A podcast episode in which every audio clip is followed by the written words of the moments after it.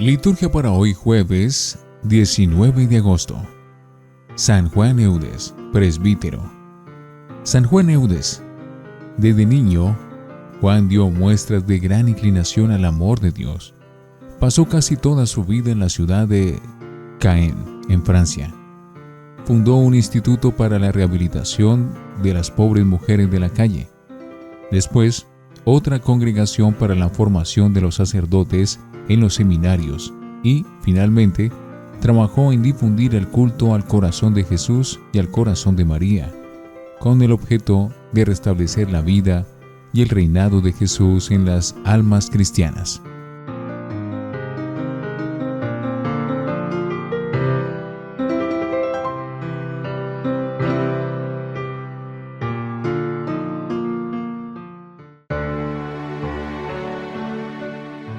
Antífona. El Señor es mi heredad y mi copa. Mi suerte está en tu mano. Tú me devuelves mi heredad. Oremos. Oh Dios, que admirablemente elegiste al presbítero San Juan Eudes para anunciar las incalculables riquezas de Cristo. Concédenos por su palabra y por su ejemplo, crecer en tu conocimiento y vivir en fidelidad conforme a la luz del Evangelio por nuestro Señor Jesucristo, tu Hijo. Primera lectura. Del libro de los jueces, capítulo 11, versículos 29 al 39a.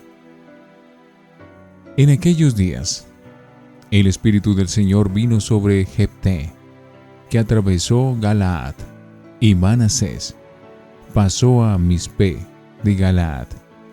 De allí marchó contra los amonitas e hizo un voto al Señor. Si entregas a los amonitas en mi poder, el primero que salga a recibirme a la puerta de mi casa, cuando vuelva victorioso de la campaña contra los amonitas, será para el Señor, y lo ofreceré en holocausto. Luego marchó a la guerra contra los amonitas. El Señor se los entregó, los derrotó desde Aroer hasta la entrada de Minid veinte pueblos, y hasta Abel Keramín. Fue una gran derrota, y los amonitas quedaron sujetos a Israel. Jepté volvió a su casa de Mispe, y fue precisamente su hija quien salió a recibirlo con panderos y danzas, su hija única, pues Jepté no tenía más hijos o hijas. En cuanto la vio, se rasgó la túnica gritando, ¡Ay, hija mía! Qué desdichado soy. Tú eres mi desdicha, porque hice una promesa al Señor y no puedo volverme atrás. Ella le dijo, Padre, si hiciste una promesa al Señor, cumple lo que prometiste. Ya que el Señor ha permitido vengarte de tus enemigos. Y le pidió a su padre, Dame este permiso, déjame andar dos meses por los montes, llorando con mis amigas, porque quedaré virgen. Su padre le dijo, vete, y la dejó marchar dos meses, y anduvo con sus amigas por los montes, llorando porque iba a quedar virgen. Acabado el plazo de los dos meses, volvió a casa y su padre cumplió con ella el voto que había hecho. Palabra de Dios. Te alabamos, Señor. Salmo 39. Aquí estoy, Señor, para hacer tu voluntad. Dichoso el hombre que ha puesto su confianza en el Señor y no acude a los idólatras que se extravían con engaños. Aquí estoy, Señor, para hacer tu voluntad.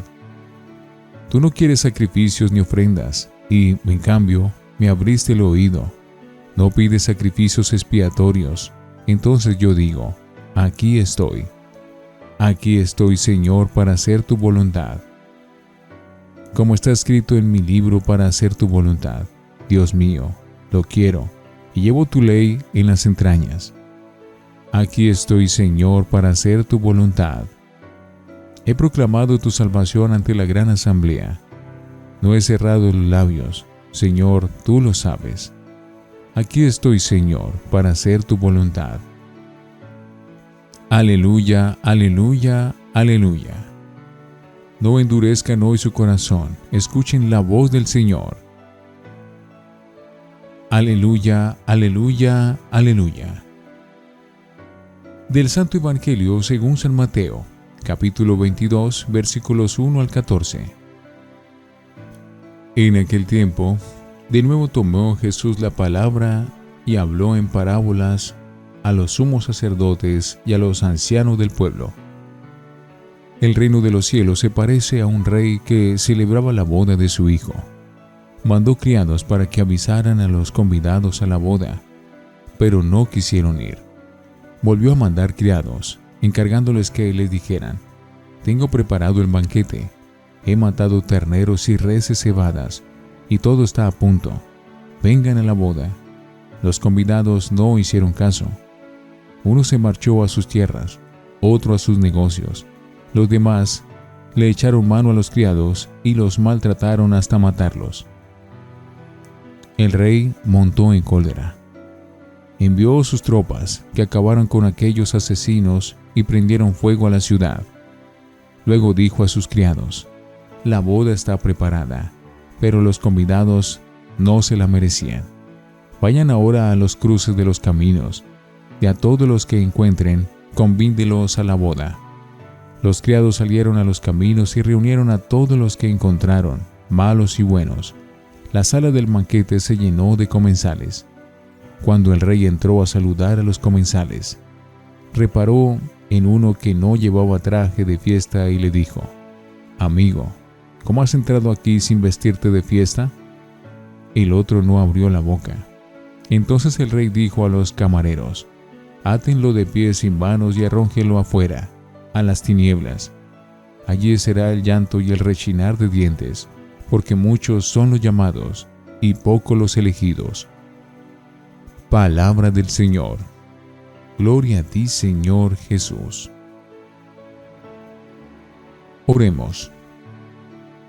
Dios misericordioso, que superado el hombre viejo, te dignaste crear en San Juan Eudes un hombre nuevo, a tu imagen. Concédenos propicio que renovado de la misma forma, te ofrezcamos de manera agradable este sacrificio de reconciliación. Por Jesucristo nuestro Señor. Antífona. Les aseguro que ustedes, los que lo dejaron todo y me siguieron, recibirán el ciento por uno y poseerán la vida eterna.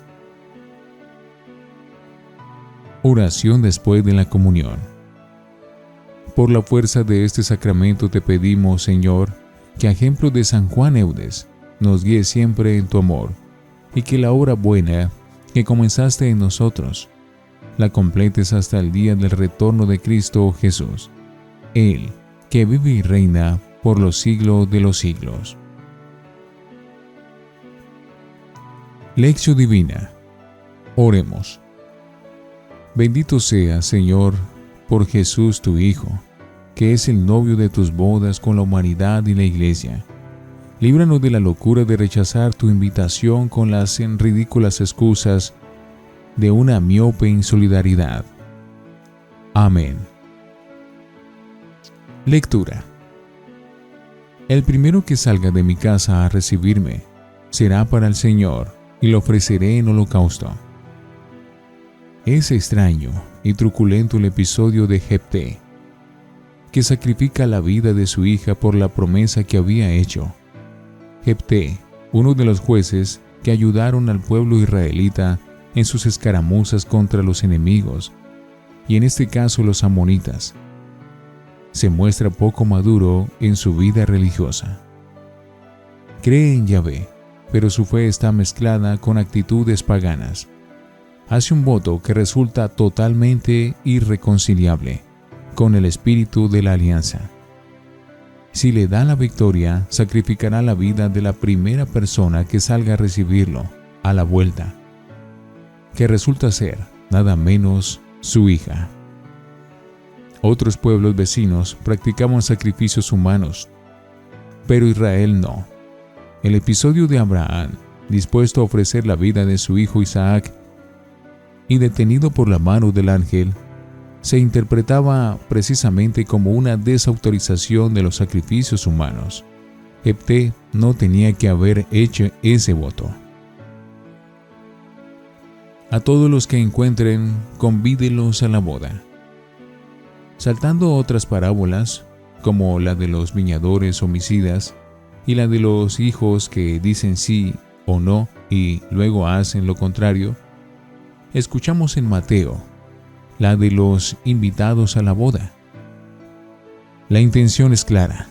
El pueblo de Israel ha sido el primer invitado, porque es el pueblo de la promesa y de la alianza pero dice que no. Reconocer en Jesús al Mesías no sabe aprovechar la hora de la gracia, y entonces Dios invita a otros al banquete que tiene preparado.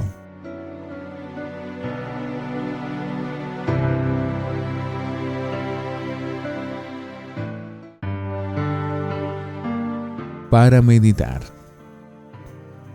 La historia es triste, pero también nos puede dar lecciones. La vida humana se ha de respetar absolutamente. Y eso desde su inicio hasta el final. Solo Dios es dueño de la vida y de la muerte. Hay que rechazar todo sacrificio de la vida humana. Hay un aspecto más positivo en este episodio, al que tal vez se deba que se conservara el relato, y es el que se resalta el Salmo. Las promesas hay que cumplirlas. Aunque la actuación de Jepté no tiene justificación, queda en pie que los votos hechos a Dios se entiende de cosas buenas. Una vez hechos, hay que cumplirlos, aunque resulten costosos. La parábola de los invitados a la boda nos sugiere una primera reflexión, la visión optimista que Jesús nos da de su reino ¿Nos hubiéramos atrevido nosotros a comparar a la iglesia, sin más, a un banquete de bodas? ¿No andamos más bien eh, preocupados por la ortodoxia, o la ascética, o la renuncia y la cruz? Pues Jesús la compara con la fiesta y la boda y el banquete. La boda de Dios con la humanidad. La boda de Cristo con su iglesia aunque muchos no acepten la invitación, llenos de sí mismos o bloqueados por las preocupaciones de este mundo, Dios no cede en su programa de fiesta. Invita a otros. La boda está preparada. Convídenlos a la boda. El cristianismo es, ante todo, vida, amor, fiesta. El signo central que Jesús pensó para la Eucaristía no fue el ayuno, sino el comer y beber, y no beber agua. La bebida normal entonces, y ahora, sino una más festiva, el vino. También podemos acoger la advertencia de Jesús sobre el vestido que se necesita para esta fiesta. No basta entrar en la iglesia o pertenecer a una familia cristiana o a una comunidad religiosa. Se requiere una conversión y una actitud de fe coherente con la invitación. Jesús pide a los suyos, no solo palabras, sino obras, y una justicia mayor que la de los fariseos. Cuando Jesús alaba a los paganos en el Evangelio, como al centurión o a la mujer eh, cananea o al samaritano, es porque ve en ellos una fe mayor que la de los judíos. Ese es el vestido para la fiesta. Reflexionemos. ¿Nos preocupamos por celebrar con dignidad cada Eucaristía, sabiendo que es una invitación a participar en la fiesta del reino? Oremos. Señor Jesús, tú que invitas a todos los que deseen entrar en la fiesta de la salvación, Ayúdanos a revestirnos de fe y espíritu de conversión para poder entrar en ella. Amén.